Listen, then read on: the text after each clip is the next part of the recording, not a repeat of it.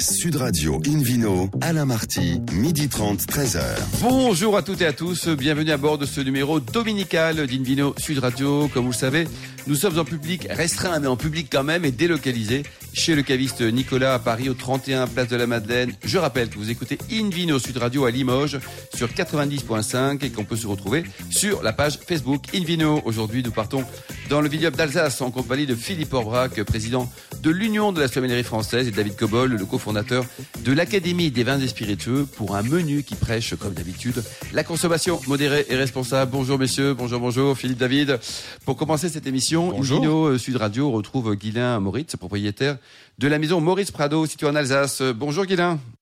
Bonjour messieurs, bonjour, bonjour à tous. Alors, euh, avant d'atterrir dans ce beau vignoble alsacien, on commence par vous, et, euh, qui est un, un grand voyageur. Alors, si je vous dis le domaine de Villars au Bourgogne, ça vous évoque quoi, Guilain Écoutez, ça m'évoque euh, de très bons souvenirs. J'y ai passé euh, presque cinq ans de ma vie euh, à, à travailler en tant que stagiaire euh, euh, en apprentissage. Donc euh, effectivement, de, travailler dans une grande maison en Bourgogne, ça, ça a commencé à me donner des ailes. Bon, le patron euh, était sympa le patron était très sympa. Bon, c'est bien. Est-ce qu'il écoute l'émission? Alors, vous êtes aussi passé au Portugal. Qu'est-ce qui s'est passé dans votre vie au Portugal, Guilain? Alors effectivement, passage au Portugal pour le millésime 2009 euh, dans la vallée du Douro, euh, Douro supérieur donc et euh, donc euh, bon une connaissance, une amie d'amis avait euh, besoin de- d'aide pour le millésime et donc j'y ai passé à peu près euh, trois mois. Trois mois. Quoi. Vous, vous confirmez, c'est pentu comme vignoble, non? Il faut vraiment avoir les reins solides, Ah. non, si je puis dire? Tout à fait. Oui. Tout à fait. C'est pentu, bon, relativement terrassé, donc euh, c'est euh, assez aménagé, mais il y fait en tout cas très chaud. Il fait très chaud. Philippe Orbach, alors, quand on parle du, du Portugal, évidemment, on pense spontanément au Porto, mais il n'y a pas que ça. Non, mais dans, dans le Douro et dans le Haut-Douro, le Douro supérieur, il y a effectivement beaucoup de Porto. C'est c'est- c'est le fief même, l'origine de, de ce, de ce vin de légende. Mais en, en effet, il y a d'autres types de vins, et l'appellation Douro d'ailleurs produit des, des vins rouges avec euh, du caractère et des vins blancs qui sont notamment dans le Haut-Douro, sur des vignobles d'altitude, des vins blancs qui gardent une fraîcheur naturelle, une acidité qui permet de- de- de- de- d'avoir des vins très équilibrés. Et puis en dehors de, du Porto, les deux autres vins les plus célèbres du Portugal, c'est le Vino Verde, Ah oui, c'est bon ça. hein. un peu plus au nord, au nord de la- du secteur de Minho, à la limite avec la Galice euh, espagnole, euh, qui produit des vins blancs, mais pas que blancs, parce que Vino Verde, on pourrait imaginer le blanc, mais il y a des rosés et des rouges également, Vino Verde. Le nom vient du fait qu'on ramasse les raisins un petit peu plus verts. Ah, d'accord, c'est pas la, la bouteille qui est acidité. verte ou. La peut l'être aussi, hein. mais, mais c'est plutôt le style de vin qui a une certaine verdeur et qui a donné le, le nom à son vin, ce vin-là. Et puis le Madère également, alors c'est plus exotique, mais c'est le Portugal également, avec ce vin aussi de légende cher à, à Churchill, euh, ou encore à, Nap- à Napoléon Ier qui euh, y ont fait escale avant d'aller à Sainte-Hélène récupérer euh, un baril. De, non, un baril de, de, de, Un baril. de, de- de Madère qu'il n'a jamais bu d'ailleurs parce qu'il pensait qu'il était empoisonné. Alors, si les Français et les Anglais aiment ce produit, c'est vraiment l'union sacrée. Guilain, racontez-nous, le vignoble roumain, il est comment? Écoutez, le vignoble roumain est euh, quelque chose de surprenant. décou- de, de- à découvrir, ça c'est ça c'est ça c'est sûr. C'est d'ailleurs là-bas où on a rencontré euh, David Cobold euh, en 2013 lors d'un passage de sa part pour un, un concours de vin. Et euh, il y a énormément de, de, de choses qui, qui, qui sortent, qui, qui se renouvellent, des cépages autochtones. Euh, J'y ai passé à peu près euh, huit années de ma vie avec mon épouse Angela Prado Oui. avec qui, bah, avec qui on a fondé la maison Moritz Prado en Alsace. Et euh, je continue encore à y travailler quoi. en tant que Le prix de l'hectare en Roumanie, ça doit pas être terrible, ça, ça doit pas être cher, non? Oula. Alors au tout début, euh, quand on est arrivé, parce qu'évidemment ça, ça a grimpé euh, relativement rapidement en même temps que la croissance de l'industrie euh, viticole, au tout début on était autour de 3000 euros l'hectare de terre non plantée, entre Alors, 1500 non planté, et 3000 euros. D'ailleurs, il faudra- Combien ça coûte pour planter un hectare de, de, de vigne, d'ailleurs? Oh, on doit être, euh, bon ça dépend euh, effectivement des pays, mais on doit être entre euh, 17 000, 20 000 euros. Oui, c'est ça. Donc 3 000 à l'achat plus 17 000. Donc ça fait en gros 20 000 euros pour avoir une vigne qui débute. Exactement, tout à fait. Et aujourd'hui, donc le vin roumain, Philippe Forbach, il se, il se porte bien, il fait partie du paysage mondial, c'est encore anecdotique. il y a Non, un tout non. petit bout sur la mer Noire, Il y a non un tout petit but sur la mer Noire. euh, euh, Il y, a, il y a- il y a des vins, euh, oui, oui, il y a des vins intéressants et portés à la fois par des viticulteurs souvent qui venaient de France, mais il y a une tradition roumaine, notamment du côté de la Moldavie, hein, qui, qui est vraiment très ancienne, ancrée. Le- les- des, des cépages comme le, le, le Grassa, le Feteasca Alba, etc., donnent des résultats, donnent, donnent des, des personnalités, je veux dire, de vin tr- très intéressantes À découvrir en tout à cas. découvrir. Et euh, je voudrais juste saluer une de mes consoeurs, Julie- Julia Scavo, qui a été plusieurs fois meilleure sommelier de, de Roumanie Ouais. et qui porte finalement euh, haut le- les, les couleurs de, de, de Roumanie depuis très Ah, c'est une longtemps bonne chose ça. sur le marché international. j'ai goûté un prince maté il n'y a pas si longtemps et c'était pas si mal non plus. Alors, Guilain, on revient vers vous là. Alors, en, en- en Colombie, vous n'avez pas planté des vignes, mais vous avez trouvé l'amour. Tout à fait. Euh, alors, planter des vignes en Colombie, c'était un petit peu challenging. Effectivement, il y en a aussi, mais ce qu'on a dégusté là-bas était pas convaincant. Donc, euh, on ne s'est pas attardé sur l'idée. Mais Bon. effectivement, l'amour est beaucoup plus florissant. Oh, bah on l'embrasse, votre épouse alors. Vous êtes toujours marié, il n'y a pas de problème, hein, c'est ça. c'est Toujours marié, aucun Bon, Malgré problème. le confinement, vous êtes toujours marié. Bon, alors, racontez-nous votre histoire de vin en Alsace. Euh, ça débute en, en 2018. Ça a été facile de trouver des, des vignes à vendre, euh, parce que c'est pas toujours facile dans, dans toutes les régions de, de France, et particulièrement dans certaines, la Bourgogne ou l'Alsace par exemple? Tout à fait. Alors, c'est euh, en Alsace, c'est un petit peu comme euh, bon, les petites régions viticoles, euh, Jura, Alsace, etc. de, de, de France, qui restent très, euh, très, très secrètes. euh, et les successions se font souvent de, de En famille, quoi, voilà. aux familles, de, cousins à oncles, à, à neveux, à fils, etc. Et effectivement, notre situation, comme on était encore en Roumanie quand on a commencé À à chercher. chercher euh, un petit peu notre, notre futur, on ne trouvait absolument rien sur l'Alsace. Et euh, donc il a fallu un petit peu euh, creuser dans les connaissances que, que l'on avait dans le vignoble, parce que je suis originaire d'Alsace, mais en dehors du vignoble alsacien.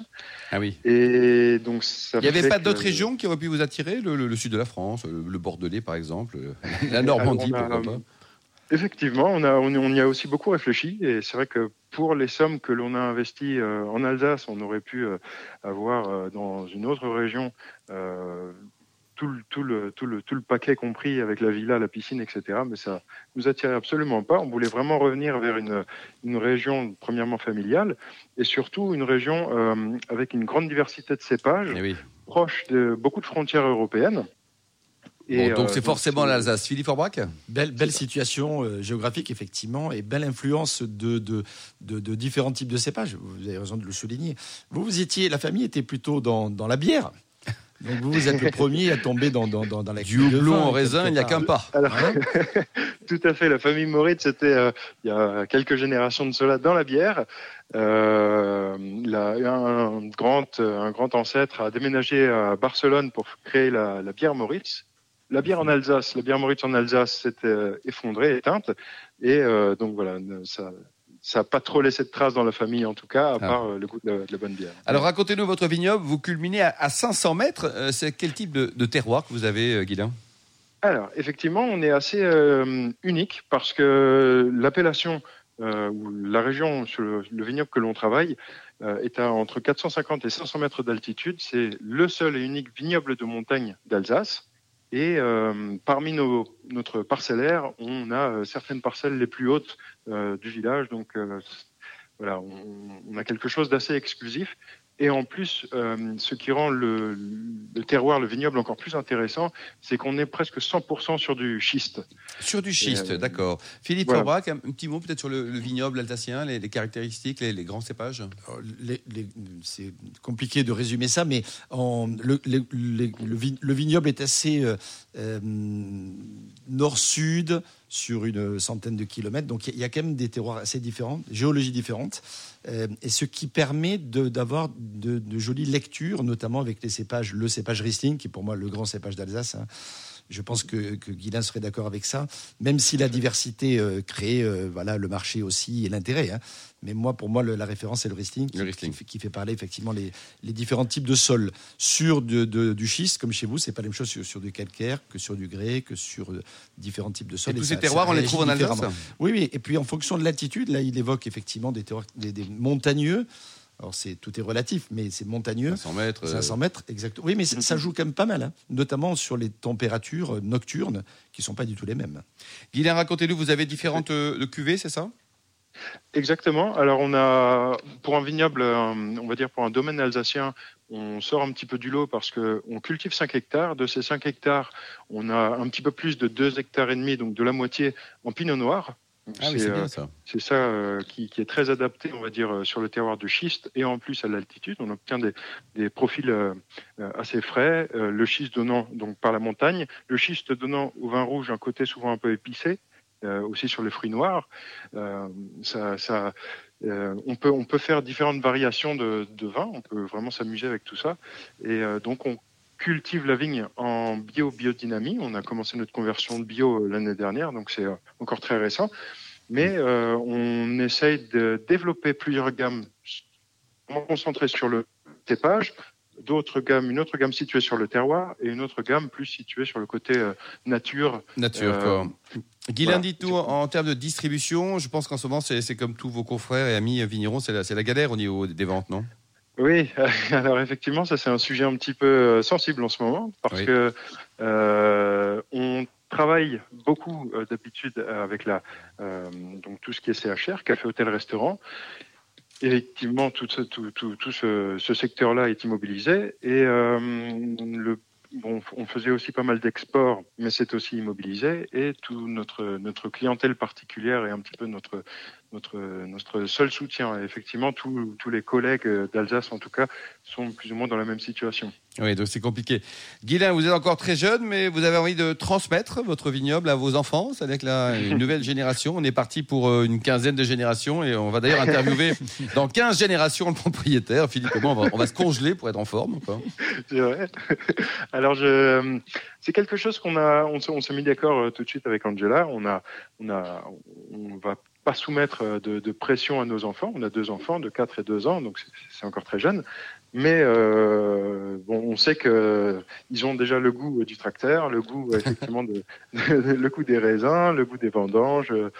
Euh, normalement, ça devrait suivre. Ouais, ouais. Bon, l'objectif, c'est quand même de, de transmettre, peut-être. Non, c'est quand même merveilleux de transmettre, non, Guilain Ça a quand même, euh, quand on se lève le matin, il y a quand même un petit plus. Euh, quand on se dit, tiens, la transmission, c'est quand même quelque chose d'agréable, de, de, confortant pour l'avenir. Bon, Guilain, vous avez pour terminer un, un, site internet, un nom de domaine pour prendre renseignements sur vos vins ou venir vous embrasser si on passe dans le coin, à distance toujours, avec un mètre d'écart, hein. virtuellement. Bien sûr, avec le, le masque, etc.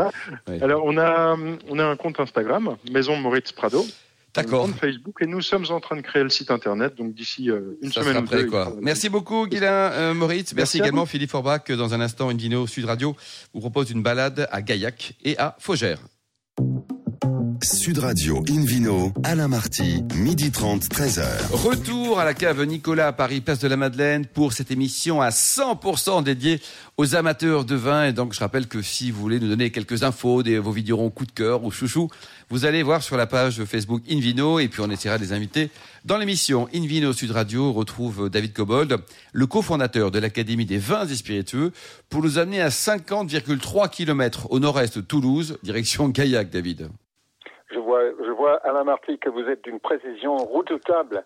Et je rappelle aux auditeurs qui peuvent écouter Sud Radio sur le, à 102 MHz à Agen. À Agen sur 102.00. Très bien. Ouais, voilà. Alors, Gaillac, donc dans le sud-ouest, effectivement, euh, juste au nord, un peu à l'est de, de, Toulouse, ça fait partie de cette grande ensemble des vins du sud-ouest euh, qui regroupe à peu près 17 appellations et 12 IGP.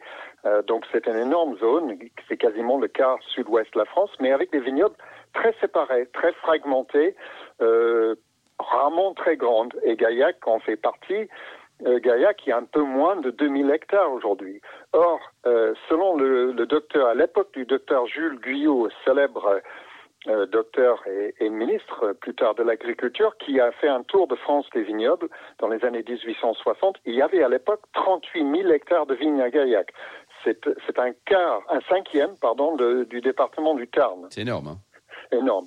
Alors, il s'agit aussi d'un très ancien vignoble parce que les historiens Roger Dion et Marcel Lachiver, les grands spécialistes de l'histoire du vignoble en France, ça serait un des plus anciens en France, à l'égal avec euh, par exemple, puisqu'on trouve des traces qui remontent au deuxième siècle avant notre ère, avec euh, des traces de vinification de vignes et de d'amphores, qui étaient, je le rappelle, des outils de transport, non pas de vinification, mais de transport du vin.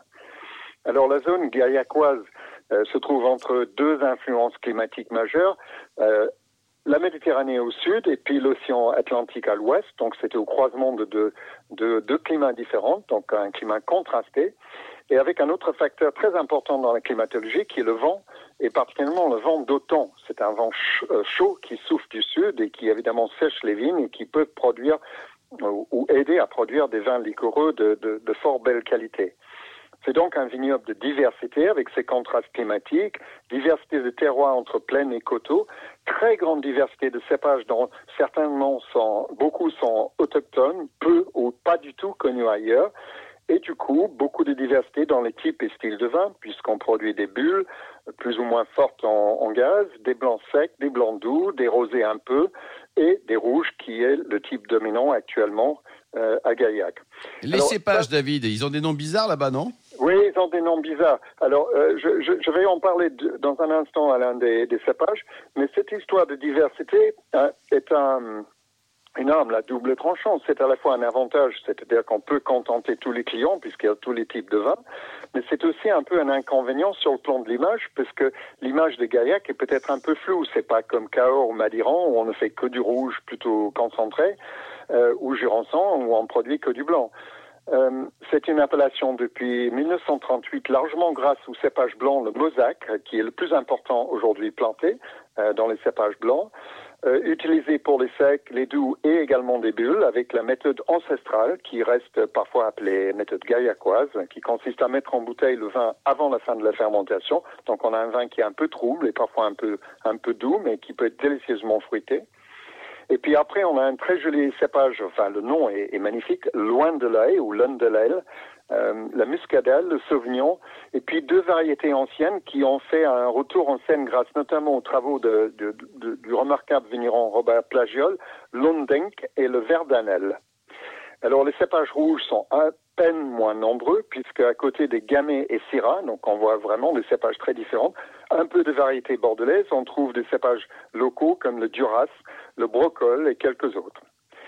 Alors, euh, vous voulez connaître des bons producteurs, peut-être, Alain? Oui, c'est important, ça, David. D'abord, est-ce qu'ils sont alors. accueillants, les vignerons gaillacois? Ah, ils sont très accueillants. Si on va les voir en disant, on vous a... en collinais, de, de cultures mixtes, euh, de petits domaines. Dans l'ensemble, il n'y a quasiment pas de grands domaines. Il y a des caves coopératives importantes. Euh, donc, j'ai déjà mentionné le domaine Plagiol, qui est aujourd'hui géré par Bernard, le fils de Robert, et les deux fils de Bernard. Euh, Cosmarine, euh, Clément Terme, Escos, Grézel, La Ramaille, Rottier et Veisset, ça c'est ceux que je connais et dont j'apprécie les vins. Oui. Le, le, prix, David, pour terminer, est-ce que des, les Gaillac, ça, ça, coûte cher, une bouteille de Gaillac, Alors, quelle non, que soit la ça couleur coûte pas cher. Alors, bien sûr, on a quelques cuvées d'exception, comme le vin d'automne de Plagiol, qui est un magnifique vin liquoreux fait avec des raisins séchés. Et là, on va dépasser les 50 euros parce que la production est très faible et c'est splendide. Mais l'essentiel des blancs ou des rouges, les blancs secs et des rouges se situent entre 5 et 10 euros. Donc oui, c'est très, très raisonnable. Avec des cuvées, chacun fait des cuvées un peu sélectionnées qui peuvent monter jusqu'à 15 assez rarement au-delà. Mm. Voilà. Le gaillac doux, il, se, il bon se vend un peu, le gaillac sucré, doux? Euh, Oui, oui, il y a le gaillac sec, le gaillac doux, euh, il y a l'entre-deux, il y a un peu de rosé, il y a surtout aujourd'hui des, des, rouges qui peuvent être magnifiques. Mm. Euh, vu cette diversité de cépages, les styles, selon le producteur, euh, peuvent varier pas mal. Bon, vraiment à découvrir. Hein. Et en plus, c'est une vraiment, très belle région. Très, très jolie région. Si vous êtes dans le sud-ouest, ben, faites un tour à Gaillac. Gaillac prend son nom de la ville. On est juste à l'ouest Albi, hein, la capitale de, du Tarn. Ah bien, en plus, c'est très joli. Il y a beaucoup de choses à à visiter, mon cher David. Merci, Et David. Vous restez avec nous, Invino Sud Radio. Retrouve euh, Philippe Forbach, président de, de l'Union de la sommellerie française, pour une balade. Alors, on reste dans le sud, quand même, hein, direction Faugère aujourd'hui. Hein. Oui, direction Faugère. On quitte euh, effectivement le, le, le, secteur toulousain et albigeois pour aller du côté de Béziers. Oui, c'est ça, on tend vers la Méditerranée. Exactement, puisque le vignoble de Faugère est une, appellation depuis 1982, parmi les premières appellations à être reconnues à ce niveau dans la hiérarchie des appellations dans le, secteur du Languedoc-Roussillon, même si les vignes existent là-bas depuis aussi très longtemps, puisque la fameuse époque qu'on appelait la Gaule narbonnaise, pas très loin, a été une période très florissante pour toute la viticulture de ce secteur-là. Alors, qu'est-ce qui caractérise ce vignoble? C'est 2100 hectares de vignes euh, sur des, très jolis euh, coteaux euh, dans, le, dans le coude du fleuve Orbe. Euh, c'est les sols, c'est très schisteux. On évoque souvent le schiste, notamment pour l'élaboration de grands vins rouges, et ça marche très bien. Mais il y a aussi du grès.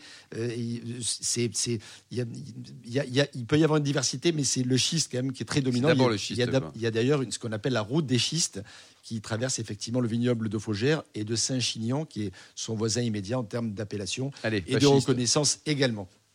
Alors on y produit euh, à la fois des vins rouges, ce qui est l'essentiel, mais également des vins rosés, ce qui est un peu tendance, et plus récemment, effectivement, une production un peu confidentielle, certes, mais de, de, vins blancs. Les cépages utilisés pour, pour faire du vin rouge et du vin rosé, c'est le fameux grenache noir, à jus blanc, mais il y a également un cépage local. D'où il vient ce grenache, euh, Philippe, Originaire d'Espagne, le grenache espagnol, euh, qui, euh, qui, qui, est très planté notamment dans le nord de, de, l'Espagne, du côté de, de, la côte, dans le secteur de Priorat par exemple, mais on en trouve également à l'intérieur du pays.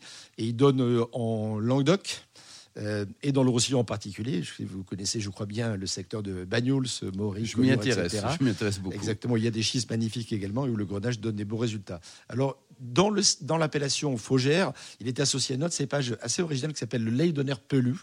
Ah c'est aussi euh, particulier que les cépages de David tout à l'heure. Par de, hein. David il y a un instant sur l'appellation Gaillac. Euh, et puis on peut y ajouter du Mourvèdre, euh, également du cépage Syrah. Même si j'ai moins un petit faible pour les vieilles plantations de Carignan, ah qui lorsqu'ils sont justement plantés en coteau avec des petits rendements et sur des vieilles vignes donnent des résultats remarquables. il y a même également du cinceau qui est utilisé certes pour les rosés, mais pas que. On en a parlé il n'y a pas très longtemps aussi avec, avec David de ce cépage cinceau qui peut donner des résultats particulièrement intéressants. Côté blanc, les cépages autorisés par le décret sont le grenage blanc, bah, le pendant du rouge, hein, mais également la marsanne ou la rossane qu'on trouve principalement dans le nord de la vallée du Rhône, mais qui donne des résultats intéressants ici. Du vermentino, qu'on appelle également le roll, qui est un cépage plutôt d'origine italienne qu'on trouve en Provence, en Corse, mais dans ce secteur également, de la clairette et du viognier, donc des cépages plutôt aromatiques. Mais vraiment. Il y a une diversité quand même. Philippe. Hein. exactement, il y a beaucoup de, cépages possibles, euh, mais la, grande majorité est faite autour des, vins rouges. Euh, le, le, caractère des sols, euh, l'acidité produite par, par justement l'association sol-température et, et, les cépages autorisés permet d'avoir justement des vins qui ont une certaine fraîcheur et c'est super intéressant.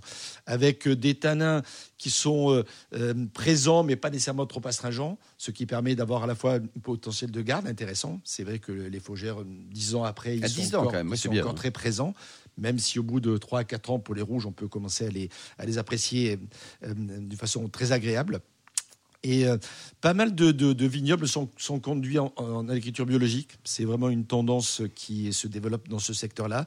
Il faut dire qu'il y a, il y a un peu de vent dans la région, donc ça aide aussi. Ah c'est le Mistral ou c'est la Tramontane là-bas c'est, euh, Ou c'est un mix des deux C'est un mix des deux. Je dirais plutôt, plutôt Tramontane, même si le Mistral peut encore sévir dans ce coin. Le Mistral, exactement, David. Alors, euh, les euh, parmi les propriétés marquantes, euh, j'ai envie de vous faire un petit focus sur le château Peyregrande, qui est un domaine familial de 25 hectares, qui est situé euh, donc en plein cœur de cette appellation.